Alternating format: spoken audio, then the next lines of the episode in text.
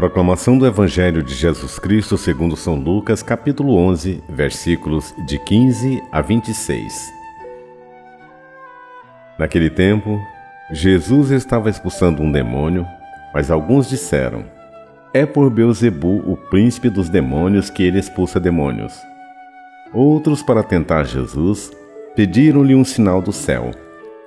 Mas, conhecendo seus pensamentos, Jesus disse-lhes: Todo reino dividido contra si mesmo será destruído, e cairá uma casa por cima da outra.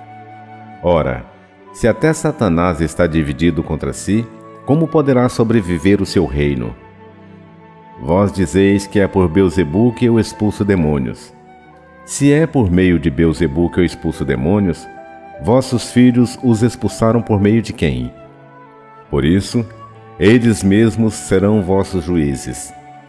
Mas se é pelo dedo de Deus que eu expulso demônios, então chegou para vós o reino de Deus. Quando um homem forte e bem armado guarda a própria casa, seus bens estão seguros. Mas quando chega um homem mais forte do que ele, vence-o, arranca-lhe a armadura na qual ele confiava e reparte o que roubou. Em quem não está comigo está contra mim, e quem não recolhe comigo dispersa.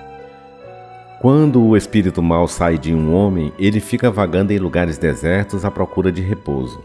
Não o encontrando, ele diz: Vou voltar para minha casa de onde saí. Quando ele chega, encontra a casa varrida e arrumada, então ele vai e traz consigo sete espíritos piores do que ele. E entrando, instalam-se aí. No fim, esse homem fica em condições piores do que antes. Palavra da salvação.